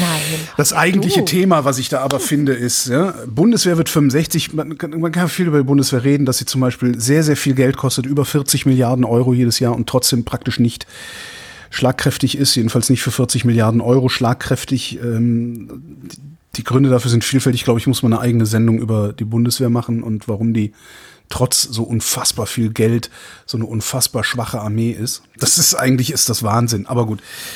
Das eigentlich schöne Thema hier ist die Wiederbewaffnung. Warum haben wir überhaupt eine Bundeswehr? Wir haben, ja, oder unsere Vorfahren, weil, muss man ja dazu sagen, weil ansonsten flippt ja wieder Karl-Heinz aus, weil er hat damit ja nichts zu tun. Also die Eltern, Großeltern und Urgroßeltern von Karl-Heinz, vielleicht auch noch eine Generation weiter, haben Europa zweimal in Schutt und Asche gelegt, sind verantwortlich, ähm, wenn nicht allein verantwortlich, aber zumindest äh, ursächlich mitverantwortlich für wahrscheinlich 100 Millionen Tote auf diesem Kontinent, die aus diesen Kriegen hervorgegangen sind und den Folgen aus diesen Kriegen. Ähm, nee, ich glaube, es waren weniger, ne? Wie viele Tote im Zweiten Weltkrieg? 50 Millionen oder waren es alleine 50 Millionen Russen? Es ist egal, es ist äh, un unfassbar viel. Mhm. So, jetzt hätte man ja eigentlich erwartet, dass der zivilisierte Teil der Welt sagt, nee, Deutschland. Eins kriegst du nicht mehr, ja, was anderes als Kleinwaffen. Ja, klar, die Flinte, eine Flinte kannst du haben, eine, eine, Pistole kannst du haben für einen Schützenverein oder meinetwegen auch um ein Stück Fleisch ballern zu gehen oder so, aber mehr nicht. Und trotzdem haben wir eine Wiederbewaffnung bekommen vor 65 Jahren und die feiern wir halt heute. Natürlich ist diese Wiederbewaffnung angeschoben worden von meinem alten Freund, dem ehrenwerten Konrad Adenauer. Und da tue ich jetzt einfach mal einen Link zur Bundeszentrale für politische Bildung in die, in die Shownotes. Da geht es um die Wiederbewaffnung. Mhm. Es ist kein allzu langer Artikel, aber in diesem Artikel sind extrem viele Stichworte drin, die man ihrerseits wieder bei Google reinhauen kann, um ein bisschen was zu lernen über die Verhältnisse, in denen das stattgefunden hat. Ne? So späte, also frühe Bundesrepublik, 10, 15 Jahre nach dem Zweiten Weltkrieg fing das so an, äh, dass das äh, laut über die Wiederbewaffnung auch geredet wurde und lobbyiert wurde und sowas. Jede Menge Skandälchen sind damit natürlich mal wieder verbunden, ähm, bis dann irgendwann die Union nicht mehr Alleinherrscherin war Mhm. Jetzt kommt die erste. Die, die, FDP war in der Koalition. Ja, die FDP war in der Koalition. Die FDP sind Steigbügelhalter für einen Alleinherrscher, auch damals schon gewesen, auch wenn sie mehr Prozente hatten und wenn damals ein paar mehr Liberale in der FDP waren als heute. Also mehr als drei. Ähm, äh. Jedenfalls eine sehr, sehr gute Gelegenheit, finde ich, ist das jetzt, diese 65 Jahre Bundeswehr, einfach nur eine sehr gute Gelegenheit, mal wieder darauf hinzuweisen, wie abgefuckt die Verhältnisse in der frühen Bundesrepublik West auch ohne Altnazis schon gewesen sind, obwohl Adenauer die ganzen Altnazis ja im Wesentlichen hat einfach gewähren lassen oder sogar protegiert hat. Man denke da zum Beispiel an den Scharlatan Ludwig Erhard. Und da finde ich dann halt, dass in der, ich reite da auch so drauf rum so gerne auf dieser Adenauer Zeit, weil ich finde, dass in der Adenauer Zeit der Maßstab gelegt worden ist, den man an CDU und CSU übrigens auch, ja, man denke nur mhm. an Verteidigungsminister Franz Josef Strauß und den Reichtum dieser Familie. Oder an die ähm, Scheuer Ist ein würdiger Naja, das ist- Nachfolger. Das ist halt das Problem. Also die, die, man muss, ich glaube, man muss wirklich den Maßstab der Nachkriegszeit an diese Parteien anlegen, um deren Verfassungstreue beurteilen zu können. Oder wenn man, wenn man beurteilen will, wie sehr sie denn eigentlich an einem liberalen, demokratischen Rechtsstaat, einer offenen Gesellschaft interessiert sind. Und ich finde, also für mich gilt es zumindest so, solange diese Parteien sich von ihrer schmutzigen Vergangenheit nicht ernsthaft lösen, das ernsthaft aufarbeiten, sondern ne, die Konrad-Adenauer-Stiftung, das Ludwig-Erhard-Museum, weißt du, so diese ganzen so, d- da werden Leute glorifiziert, deren Wirken heute zwar für uns durchweg positiv ist, Besetzt ist. Wobei ich mit dem ist mich auch schon ein bisschen schwer tue. Naja, es geht uns ja nicht schlecht. Also du möchtest in keinem anderen Land leben dieser, dieser Tage. Oder ja, Neuseeland, vielleicht Neuseeland. noch. Ja, aber hast, wie ist da die Krankenversicherung? Ich weiß es nicht. Ach, wird schon nicht so Ja? schlecht sein. Es ist immer so, also das, so geht's mir so. Du guckst irgendwo hin, äh, ach Mann, da kann man ja super leben. Oh Scheiße, was haben die denn alle für kaputte Zähne hier, die Leute? Das ist immer so. Ich, äh, äh, ja, uns geht's nicht schlecht. Die Bundesrepublik Deutschland ist ein super Land. Also ich, ich, kann, ich kann nicht klagen. Es gibt immer Ja. was zu klagen, aber ich kann im Grundsatz nicht klagen. Nichtsdestotrotz, der Zweck heiligt nicht die Mittel. Niemals und nirgends heiligt der Zweck die Mittel. Und darum heiligen auch die Mittel, die solche Leute wie Konrad Adenauer und seine ganze Bande damals angewandt hat. Diese Mittel heiligen nicht den Zweck, dass es uns heute gut geht. Und ich finde, da muss man hingucken. Und ich finde, da kann man nicht oft genug hingucken. Und die CDU, insbesondere die CDU, ist sehr, sehr groß da drin, sich einfach wegzuducken und zu tun, als hätte sie mit der ganzen Kacke, die so passiert, überhaupt nichts zu tun. Ja? Und damit meine ich unter anderem auch ihr Blockparteidasein in der DDR. Das haben sie nämlich auch noch nicht wirklich aufgearbeitet. Wow. Ich bin total beeindruckt von deinem CDU-Rant. Ja, ich habe ein Problem mit denen. Ja, also ich habe tatsächlich das äh, schon, das ja. und das ist so ein, so ein sehr sehr sehr sehr das ist so ein Grundrauschenproblem. Mhm. Ja, ich habe überhaupt kein Problem. Also ich kann ein Freund von mir hat mal gesagt, ich bin mit der ich bin mit der äh, Einwanderungspolitik der CDU nicht einverstanden, aber ich könnte mit ihr leben. Mhm. Und das finde ich eine ganz gute Beschreibung ähm, des Grundes oder der Gründe, äh, warum man diese Partei wählen könnte. Ja, ist zwar irgendwie komisch, aber man kann ganz gut damit leben. So, ne? Aber darunter gibt es ein Grundrauschen und dieses Grundrauschen macht mir sehr, sehr große Sorgen. Und dieses Grundrauschen, finde ich, kommt dann auch immer mal wieder hoch, wenn du dir so sächsische Verhältnisse anguckst oder sowas. Die sächsischen Verhältnisse sind nur denkbar auf einem Grundrauschen, das die CDU aus der Nachkriegszeit mitschleppt. Das ist meine feste Überzeugung. Und solange die CDU da nicht rangeht, ans Eingemachte, solange werden wir sächsische Verhältnisse in Sachsen sehen und auch ganz noch woanders. Hast du eine gute Nachricht mitgebracht? Ich habe doch schon so viele gute Nachrichten gehabt. Ach so, dann hab Woche, ich dass jetzt ich noch mich eine. gar nicht explizit um gute Nachrichten kümmern musste. Dann ich jetzt pass auf, jetzt pass auf, pass auf, du kannst jetzt gleich mal richtig schön aus an. Ich löse Aber nämlich ich jetzt die eine Frage. Pfizer Verschwörung. Achso, okay. Ich habe noch eine Frage. Und zwar Ja. nicht von mir, sondern mein Kind hört die Wochendämmerung. Ja. Und vor einigen Wochen, so weiß nicht, muss so im September oder so gewesen sein, hast du erzählt, da gab es diese Diskussion um, warum gibt es eigentlich keine Fahrradsteuer? Und hast du erzählt, Ja. dass, ähm, also irgendeine Studie oder irgendjemand hat mal gerechnet, was kostet eigentlich das Auto pro Kilometer, was kostet eigentlich das Fahrrad pro Kilometer. Und du hast im Grunde gesagt, dass uns das Fahrrad nichts kostet, sondern dem Staat sogar noch was bringt. Genau. Richtig, es Und bringt das Geld, Fahrradfahren erzeugt Geld. mein Kind nicht verstanden, warum der Staat, also es hat wirklich gefragt, warum bekommt der Staat Geld, wenn ich Fahrrad fahre? Der Staat bekommt Geld, äh, weil du Fahrrad fährst, weil er es nicht ausgeben muss.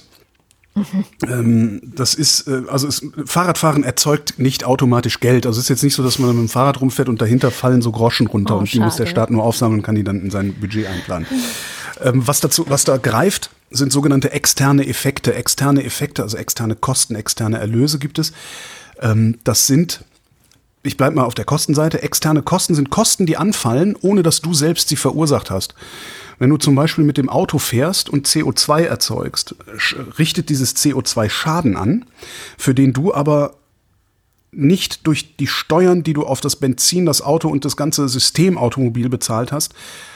Also die, die Kosten, äh, nochmal, deine persönlichen Kosten für ein Kilogramm CO2 sind geringer als der Schaden, den dieses Kilogramm CO2 anrichtet. Also muss die Allgemeinheit für den Schaden aufkommen. Das sind die externen Effekte deiner Autofahrerei. So, wenn du jetzt hingehst und Fahrrad fährst, erzeugst du kein CO2, also du richtest als du erstmal richtest du keinen Schaden an mit dem Fahrradfahren. Selbst Abnutzung der Straßen ist nicht nach, nachvollziehbar. Also das ist, das hat kein, keine Auswirkungen. Also du machst Straßen nicht kaputt, indem du mit dem Fahrrad darüber fährst. Und gleichzeitig aber erhöhst du die Gesundheit der gesamten Bevölkerung dadurch, weil wer viel Fahrrad fährt, ist weniger krank. Krankheitskosten sind auch externe Kosten. Mhm. So. Das heißt, jeder Euro, den der Staat oder die Krankenversicherungen, was letztendlich dann über Zuschüsse auch wieder am Staat hängen bleibt, jeder Euro, den die Krankenversicherungen und damit der Staat nicht ausgeben müssen, weil du Fahrrad fährst, sind Einnahmen für den Staat. Mhm. Ja, die kann er mhm. woanders für ausgeben. So. Das, ist, das geht über externe Effekte, das sind keine internen Effekte. Also es ist nicht so, dass, dass, äh, dass Autofahrer äh, mehr Geld an den Staat bezahlen, wenn jemand anders Fahrrad fährt. Obwohl ich das eigentlich eine ganz coole Sache fände. Die. Kfz-Steuer, die Kfz-Steuer gebunden wäre an die Menge der Fahrräder, die insgesamt verkauft werden. Dann könnte man da mal so ein bisschen in das System reintrollen. also externe Effekte Kosten oder äh, wirtschaftliche Effekte, Kosten oder Nutzen der Auftritt, ohne dass du ihn selbst bezahlt hast, sondern der durch dein Verhalten aufgetreten ist. Mhm. Und fährst du Fahrrad, ist der externe Nutzen groß, fährst du Auto, sind die externen Kosten groß. Danke für die Erklärung. Gerne. Und jetzt darfst du ausatmen, denn ich löse jetzt die Pfizer-Verschwörungstheorie auf. Ähm, wenn du Aktien deiner Firma hast, vor allen Dingen als Chef äh, oder, oder zumindest als, ja, als CEO, als CFO, also irgendjemand, der die ich sag mal, Vorstandsentscheidungen oder überhaupt Entscheidungen der Firma mitbekommt, stehst du immer der, im Verdacht, zu Recht übrigens, Insidergeschäfte abzuwickeln. Mhm. Ne? Ich weiß, in einer Stunde gibt es eine Pressemeldung, dass wir einen Impfstoff haben, also kaufe ich jetzt schon mal ganz viele Aktien, mhm. dann gebe ich die Pressemeldung raus, dann verkaufe ich diese ganz vielen Aktien wieder. Mhm weil du willst ja viel Kohle mitnehmen, damit du früh in Rente gehen kannst. Damit du jetzt von so einem steigenden Aktienkurs profitieren kannst, ohne dass hinterher einer kommt und sagt, du hast ein Insidergeschäft gemacht, mein Freund, sagst du einfach, äh, hier ist ein Schwellwert, ab diesem Schwellwert verkauf so und so viele Aktien aus meinem Portfolio oder aus ah, meinem Besitz. Okay. Und das genau das ist automatisch. passiert. Mhm. Genau. Und genau das scheint da passiert zu sein bei Pfizer. Äh, wahrscheinlich wird trotzdem noch mal irgendeine Aufsicht reingucken zur Sicherheit, aber so macht man das. Also mhm. sagst du einfach, okay, ich habe ich hab jetzt, äh, keine Ahnung, 10.000 Aktien eines Unternehmens X. Ähm, ich kriege mit, was dieses Unternehmen für betriebswirtschaftliche Entscheidungen trifft. Also gucke ich, dass ich an einer guten betriebswirtschaftlichen Entscheidung sehr gut verdiene, aber halt nicht so, als hätte diese Entscheidung unmittelbar mit meinem Verdienst zu tun. So ungefähr mhm. kann man das. Ja. Aber schöne Verschwörungstheorie. Ja, hast uns aber jetzt alle ganz schön erschreckt damit. Ja, die, die noch nie davon gehört haben. Also ich. Und mit dieser Erkenntnis über meine eigene Blödheit, was diesen ganzen Aktienmarkt angeht, kommen wir zum Ende der Sendung. Und wie immer am Ende der Sendung. Ähm ich muss Ihre Blödheit noch mit meinen Rundfunkgebühren, muss, kommt mir's kotzen. Wie immer am Ende der Sendung kommen wir zu dem Teil von Finanzen, den ich verstehe, nämlich die Finanzierung durch Hörerinnen und Hörer, wie zum Beispiel diese Sendung. Ähm, genau, wenn ihr uns auch unterstützen wollt, also dazu beitragen wollt, dass es die Wochendämmerung noch möglichst lange gibt und sie immer besser wird, weil wir vielleicht, ähm, weiß ich nicht, noch mehr Interviews machen können oder weil wir vielleicht sowas wie ein Fact-Checking ähm, am Ende jeder Sendung machen könnten. Das ist ja, oder weil ihr vielleicht einfach wollt, dass wir uns die Taschen mit Geld vollstopfen können. Ich finde das ein guter, ist ein legitimer Grund. Ich finde es einen absolut legitimen Grund zu wollen, dass ich reich werde. Man muss ja dann einfach so sagen, okay, was machen wir zuerst? Und ich würde sagen, zuerst ähm, bezahlen wir dich nochmal für die ganzen Interviews, die du machst, ordentlich. Dann wäre bei mir das wäre ja mal, das wäre wär ja mal was. Mal was. Das wäre auch mal was. Das muss man nämlich auch mal dazu sagen. Bisher ja. ist das noch ausbaufähig. Ähm, also und dann machen wir vielleicht noch ein Fact-Checking. Das fände ich nämlich ganz schön am Ende jeder Sendung, dass nochmal so ein Profi das ganze Gelaber, was wir hier so rausgeschossen haben, bekommt und prüft, ob das auch korrekt ist. Und dann den Rest, den behalten wir einfach. Äh, Vielleicht kriegt Ja, Scham den noch behält vor allen Dingen, den behält vor allen Dingen, vor allen Dingen behält den hier dieser Finanzdienstleister, über den wir das abwickeln. Der macht sich nämlich so richtig frisch. Und damit sind wir beim Thema Steady. Also einer der Wege, wie ihr uns unterstützen könnt, läuft über Steady. Dort habt ihr den Vorteil, dass ihr auch einen werbefreien freien Feed bekommt und ihr landet dann vielleicht, wenn ihr besonders großzügig seid, bei den Ultras und beim Fanclub. Und weil die so großzügig sind, lesen wir am Ende jeder Sendung deren Namen vor und das kommt jetzt. Dins eins. Das Mantra, die Schulen müssen offen bleiben, ist das Requiem zur zweiten Corona-Welle unserer 16 Todesengel aus der Kultusministerkonferenz. Stimmt leider immer noch. Ich finde ja, wir sollten einfach mal anfangen, ähm, diese Sachen immer nur einmal vorzulesen. Ja, und die, die, die SpenderInnen dadurch dazu zwingen, da mal was Neues reinzuschreiben. Aber er hat ja extra, das Neue ist ja, stimmt leider immer noch. Ach, verdammt. Elegia einzigartig von Huxarin will auch mal an den Anfang. Alexander Bonsack. Also alles, was ich auf einen Atemzug aussprechen kann, ist ja noch in Ordnung. Aber die ganzen anderen Sachen, also zum Beispiel hier, Marc Bremer, Ja, oder Hans Damhorst. Hans-Horst van Damme, Macho Sudnana Pavjetraniche Paduschs Puna Vodam. Das war belarussisch und ich habe keine Oliver Ahnung, Delpi. was ich gesagt habe. Mathis der Jung. Das wird dir dann wahrscheinlich der Vorsitzende der Polizeigewerkschaft Schieß mich tot irgendwann mitteilen, wenn sie dich holen kommen. Mm, stimmt. Der Sperber, der Sperber, der war der Hochzeitswerber. Fideralala, fideralala, fideralala. Die Stare, die Star, äh, der Stare, der Stare, der flocht, der braut die Haare. Fideralala, fideralala, fideralala. Markus Dietz, Was kommt nach dem Wohnmobil? Ein Kleinlaster? ein Haus am See. Christopher Etzel, Oh, das wäre schön. Andreas Freund. Erik Fröhlich, Adrian Hauptmann. Katharina Hüll, Wing Commander Lord Fleschards Hausmusik. I have a mansion, forgot the price, ain't never been there, they tell me it's nice. I live in hotels, tear out the walls, I have accountants, pay for it all. Kennst du das? Ja, aber ich, es ist wieder so, es ist der, der übliche, es liegt mir auf der Zunge. Also, naja. Hm. Ja, muhahaha, ich bin deine Nemesis. Ist, ist. Ma Matthias Johansson. Arndt J. Kästner. Wenn eure Pflanzen tot aussehen, esst zuerst den Nachtisch, denn wer weiß, was noch kommt und die wachsen nur knusprig. Maybe then I'll fade away and Geatmet. not have to face the facts. It's not easy facing up when your whole world is black. Stimmt. Müsli, Müsli, miam, miam, miam. Ich finde, es geht noch. Wenn du Klassenbücher hast, musst du wenigstens kein Kontakttagebuch führen.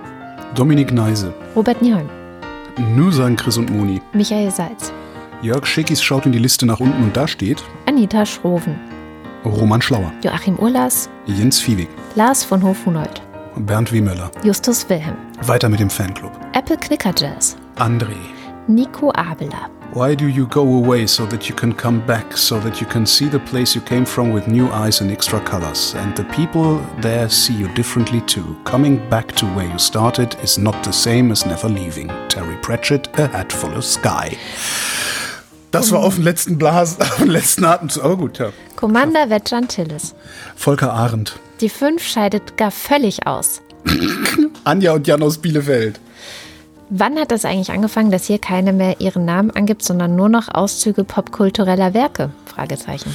Johanna Bächle. Johannes Bauermann, Florian Beisel. Sebastian Blechschmidt, Simone Blechschmidt. Andreas Bockisch, Markus Boslett. Klaus Breyer, Daniel Bruckhaus. Mike Bültmann. Ein Hoch auf unseren Bussparer, Bussparer, Bussparer. Ein Hoch auf unseren Bussparer, unseren Bussparer in Hoch. Betty Botter bought some butter, but she said the butter's bitter. If I put it in my batter, it will make my batter bitter, but a bit of better butter will make my batter better. So it was better Betty Botter bought a bit of better butter. Muli Banji. Gian Andrea Konzett. Cool, cool, cool, cool. Da besah sie die Wände des Brunnens und bemerkte, dass sie mit Küchenschränken und Bücherbrettern bedeckt waren. Miriam und David. Die Robbe sagt,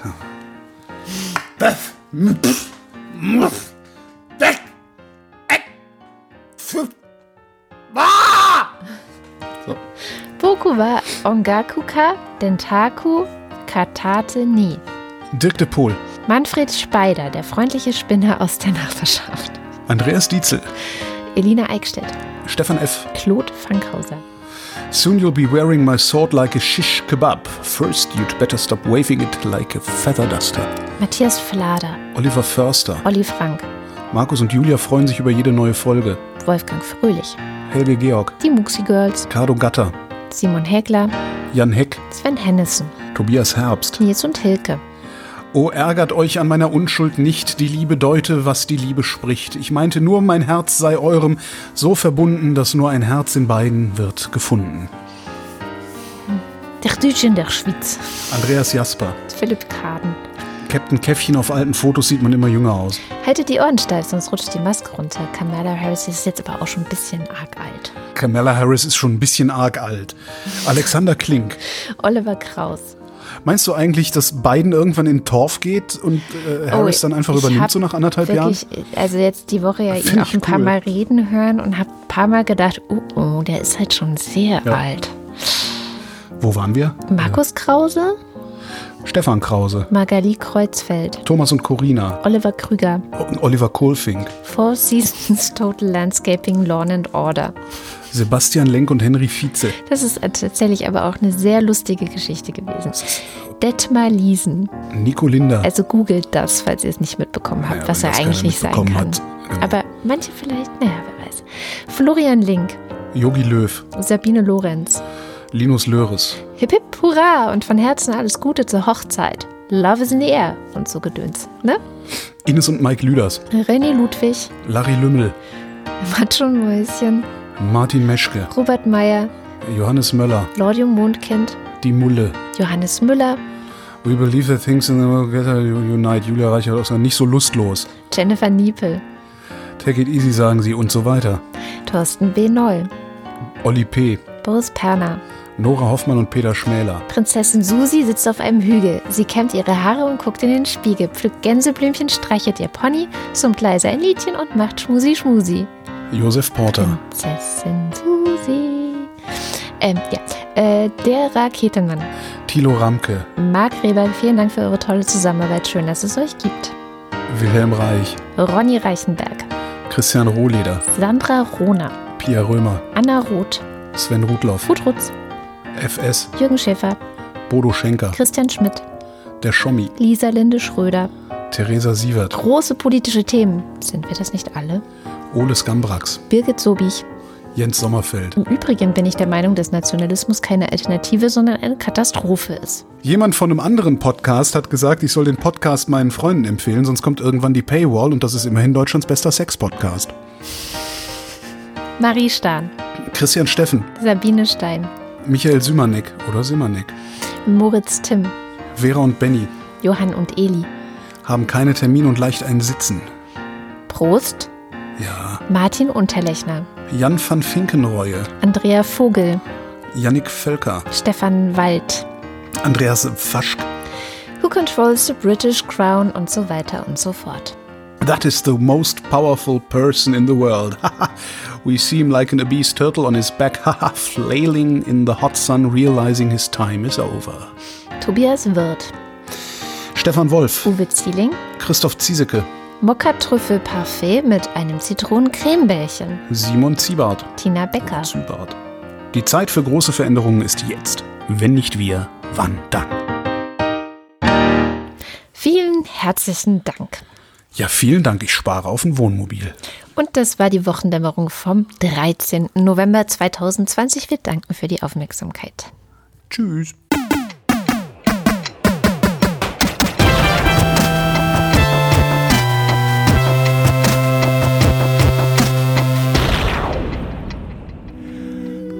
Prinzessin Susi reitet in die Stadt, raubt die nächste Bank aus und haut dann wieder ab. Jetzt lernst du sie mal richtig kennen, die härteste aller Prinzessinnen. Die härteste aller Prinzessinnen, das ist Prinzessin Susi und das war ein Song von Bummelkasten. Eine Produktion von Haus 1.